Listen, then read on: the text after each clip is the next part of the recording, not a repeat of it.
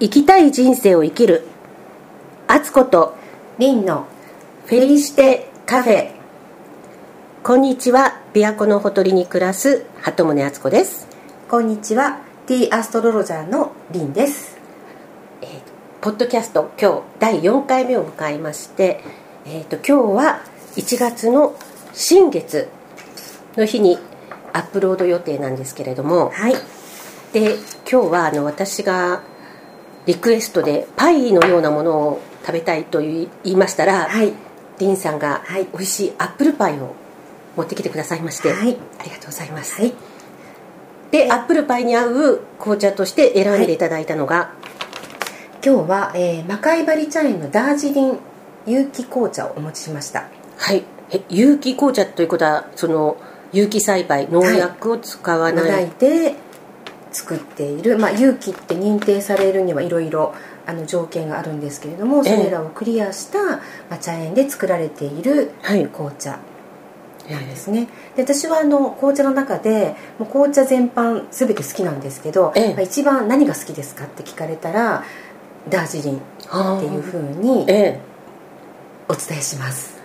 ええダージリンってまよく聞きますし、はい。よく飲んでるとは思うんですが、はいダージリンの特徴っていうのは何なんですか、はい、えーマスカテルフレーバーっていうのを聞いたことありますか？あブドウのようなってそうなんいうことです。そうなんです。あのえーっとそれはあの、ま、ファーストフラッシュ？セカンドフラッシュ？あの春摘み夏ん？違う。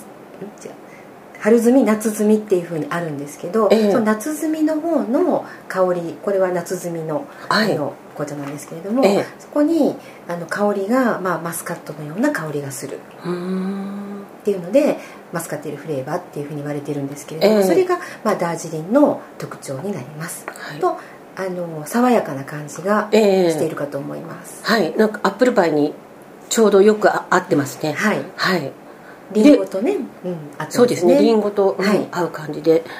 このえこのマッカイバリっていうのははいブランドなんですか？あ。はい茶園の名前。それはインドにあるわけですか、はいインドにあります。へえあそこで育てた有機栽培したダージリンなんですね、はい。えー。結構なんか高級な感じ。はい。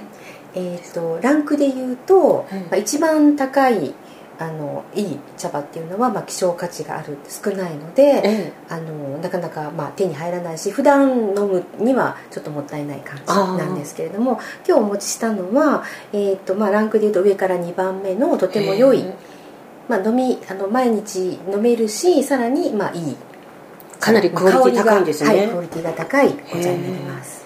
いかがですか？はいなんか飲みやすくてもぐいぐい飲んでますけど、はい。い、いんですかね。いいですいいです。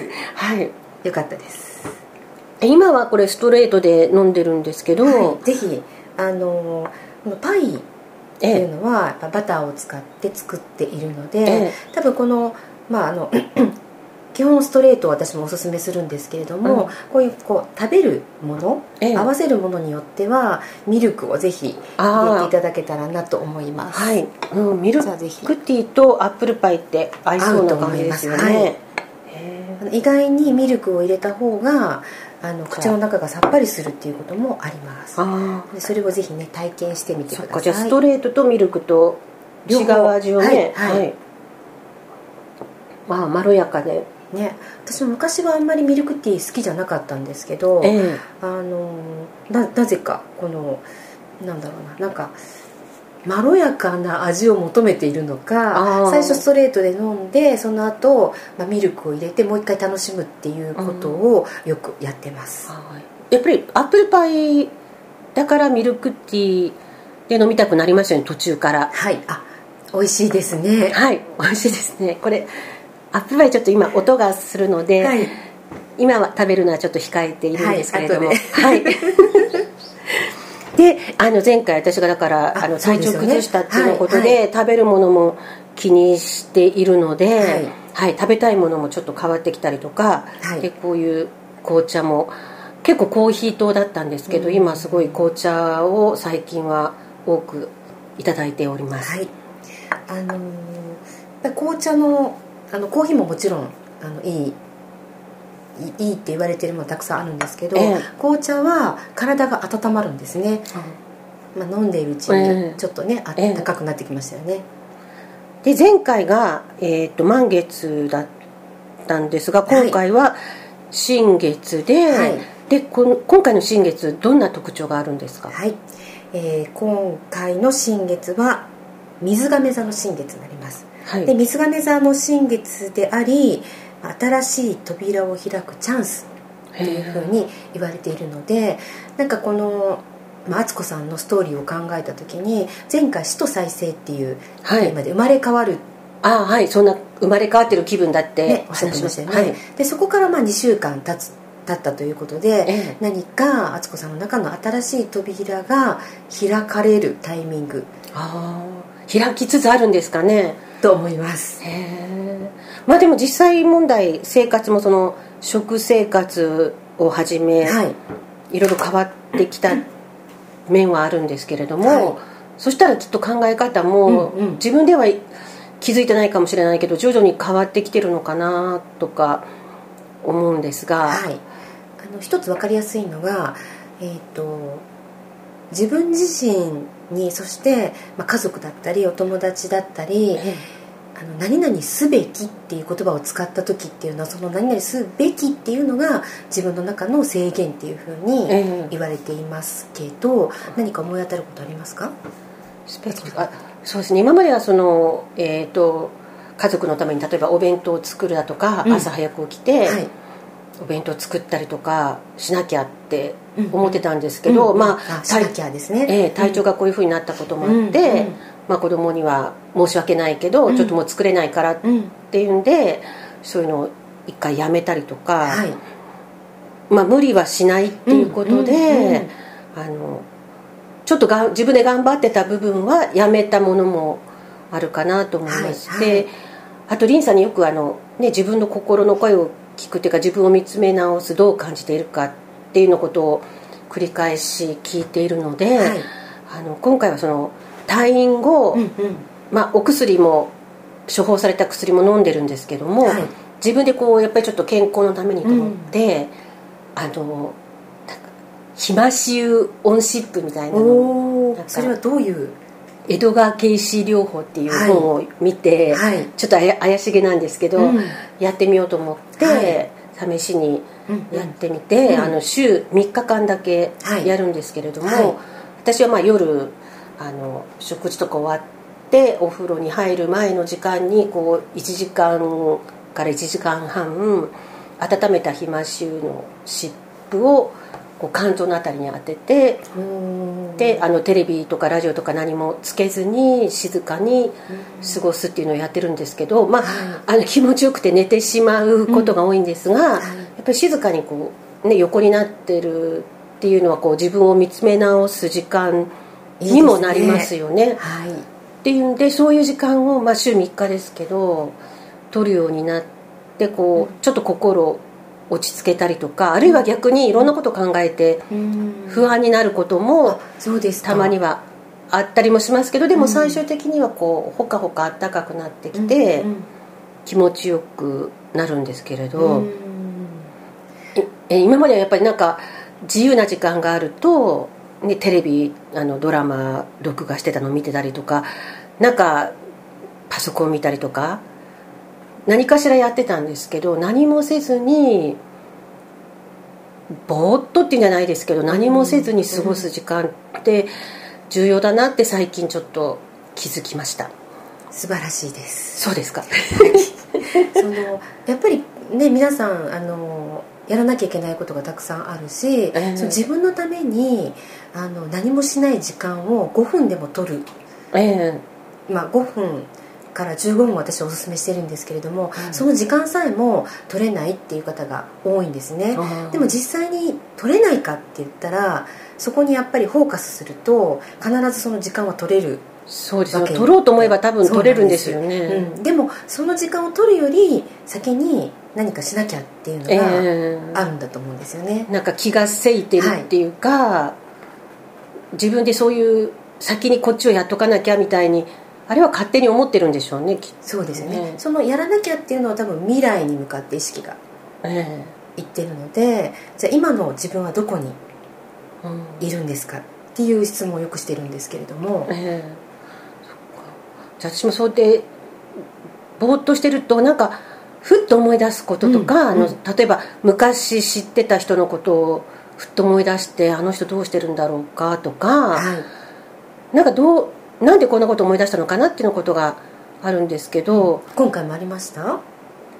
そうですね。例えばその小学生の頃にあの英語教室みたいなのが近くにできて、はい。その時に英語を教えてもらった私の人生初の英語の先生がどうしてらっしゃるかなって、うんうん。なんかふっと思い出してその後調べたら、はい。あの2年前にお亡くなりになってたってことがもう,、うん。もうその時かなり高齢の方では、はい。だから95歳で亡くなられていたっていうのが分かって、はい。でもその子供だったから知らなかったその方がどういう方かってあまり知らなかったんですけど、それを知ることができて、うんうん。なぜ今思い出したのかよくわからないですけど、うんうんうんうんはい。あのよくあの思うのがその時に起こった出来事がすぐ分かる。ななぜこの出来事が起こったかって分かる時と、その例えば後になってあれはこういう意味があったのかなとか、って思う時があるんですね。でそれがだんだん起きた時にあこれってこういうことで起きたんだなっていうふうに分かるようになると、うん。何かがこう一致しているというかタイミングが合っているというか、うんまあ、自分の内側に意識が向かっているのでそれが今現れたっていうふうに多分理解できるようになるんじゃないかと思うんですね。過去を振り返るっていうのはあこの間ね過去の扉を開はい、くでしたっけ、はいなんかそんなお話もありましたけど、そういう時期そういう傾向がある時期っていうのもありますあるまあ、自分の年齢とかもあるのかもしれないんですけど、もうもしかしたらその思い出したっていうのはそういうこともあるかもしれませんよね。あでも自分の時間っていうかその、えっと、静かな時間を保ってなければ思い出さなかったかもしれないしそうですよね。調べなかったかもしれない。ーそうですよね、うん。普通の今まで通りの生活してたらまあよぎったとしてもそのままだったかもしれないですよね、うんでじゃあそのあの思い出して調べたことがあの何なのって聞かれると今はもしかしたら理由はわからないかもしれないけど、その時に感じてそれを行動に移すっていうことはその次に何かにつながってるんですね。うんなので多分次回に何かあああれはああだったのかなっていうのが生生まれてくるかもしれませんそうなんですか、うん。じゃあそっかこのお正月にあの昔海外にいたペンパルとか、はい。あの昔し留学の時の友達だったりとかでずっと連絡連絡先は知ってるけどもう、はい。実際連絡ずっと取ってなかった人から複数なんか連絡があったりして、まあ、そういうのもあってなんか急に昔を振り返るのもあるかもしれないんですけど、それはあちらが私を思い出してくれたのくれたんでしょうけどこっちも何かしらそう。何かそれも意味がですよね。不思議な。あるのかもしれないですよね。はい、あの水亀座のねテーマをいくつか挙げると、ええ。その中に例えばインスピレーションええ。だったり、えー世界全体っていうのがあるんですね。はだからなんかグローバルにあのつながっていくあような感覚をもともと敦子さんが持ってらっしゃるのでええそれなんかスイッチが入ったかもしれないです、ああその英語の先生とかうも、ん、そうですよね。うん。そうですね。だからその小学生の時でよく分かってなかったんですけどその方はアメリカ軍の、えーご主人がアメリカ軍の方でその奥様だったんですけどあの英語がクラスの小学生連れて広島私は広島なので平和公園にみんなで遠足に行ったことがあってその時のことをすごく覚えてるんですけど、うん。誰が決めたのかわからないけど今思うと、はい。そのアメリカ人の方がねそのアメリカ軍関係の方が平和公園に行って、うん。花束をこうね持って行ってあの黒いベール頭にかけてお祈りされてたんですよ、うんだからそそういうのってよく考えるとああの時代にアメリカ軍関係者でああいうことをうんややってくださってたんだなっうん。ていうのを今になってね、うん。思い出してその時はなん分かってなかったんですけどね、はい。やっぱそれを思い出すのもなんか意味があるのかもしれないですよね、はい。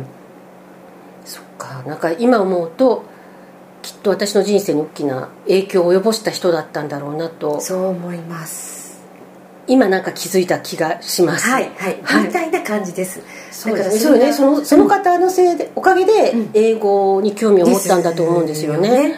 そうですよね。うん。なんか自分のルーツというか自分のその今あるあの今私がの状態こうしてあるっていうその原点に遡れるチャンスかもしれないです今。へえそっかもう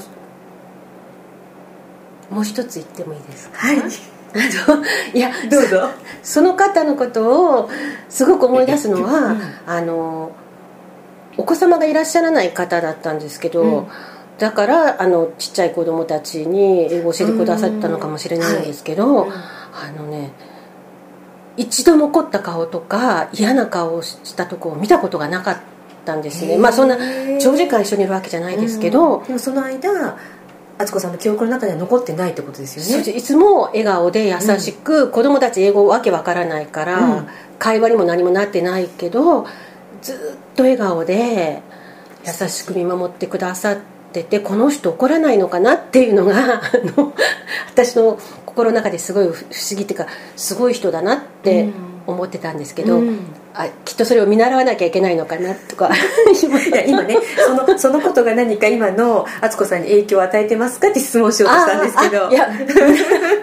見習わなきゃいけないなって。思ってます。はい、ああとねあの水亀座のテーマの中にええ。代替療法っていうキーワードもあるんですけどあじゃあそれ私が今やってはいるひまし湯ですね、はい。はい。あとまあ呼吸法とかヨガとかっていうキーワードもあるんですが。あー。あちょうど私呼吸法まだ実践はしてないんですけど、はい。呼吸が重要だと思って、うん。呼吸法のね本をうん取り寄せてたんですよ、実は入院する前に。あ入院する前に。はい。でも全然後回しで読んでなかったので、今読み始めたとこなんですけれども、どなんていう？これはねあの、はい。身体能力を高める和の所作っていうのとあと、はい。密足で体が変わるっていう本なんですけど、まあ、他にもいろいろあると思うんですがあの私数年前から夏にあの能能楽を見に一度ね毎年見に行ってるんですけれども、はい。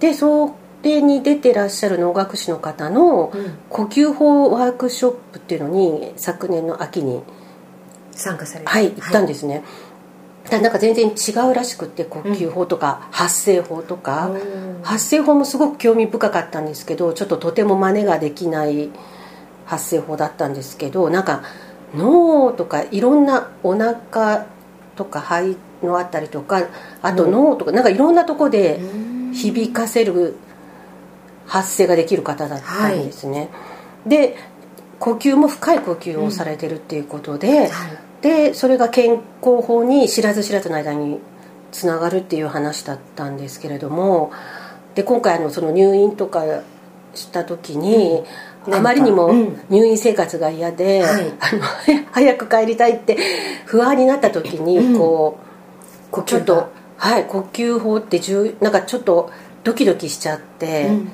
呼吸法って重要だなってその時にちょっと気づいて。うん。でもすでに本はあったってことですよねうはい、まだ読んでる最中なのであの、はい。何か分かったら、はい。またまた。お話しします。えでもその呼吸法ではい。ヨガとかそういうのはリンさんは実際に何かされてるんですか？あのヨガを習ってるわけではないんですけど、まあ、簡単なヨガのあのポーズをしたりとかあとはあの呼吸法というかあの、まあ、深く吸って深く吐くっていう、ええ。まあ、単純な繰り返しを少しやった後にあの時間5分から15分ぐらいこう静かな時間を過ごすっていうのを毎日やってます。やっぱりそうすると違いますか？はい。だからそのあさっきあのえーっと敦子さんがなんかいろんなことが思い浮かぶっていう話をされてたんですけど私も、あのなんかね静かな気持ちになろうと思ってあのするんですけどなんか浮かんでくるんですよね、ええ。でもその浮かんでくるのが実は優先順位が浮かんでくることによって次何をしたらいいっていう優先順位が分かったりとか。あとあもういろんなこと考えすぎてるなっていうことが分かったりとかだからあの、えー、と日によってあのすごく気持ちが落ち着ける日とどんどん思考が回る時とあるんですけどまあ、それはそれでその時の今の私の状態はこういう状態なんだなっていうのを、まあ、見ながら15分過ごすっていうことをやっています。やっぱりそれも自分を見つめ直はす時間なんですよね、はい。自分の状態が分かる。わかる。っていう。はい。私もじゃあ暇し湯以外にも実践したいと思います。はい、ぜひチャレンジしてみてください。はい、また成果をお知らせします、はい。じゃあ今日はありがとうございました、はい、アップルパイを食べたいと思います、はい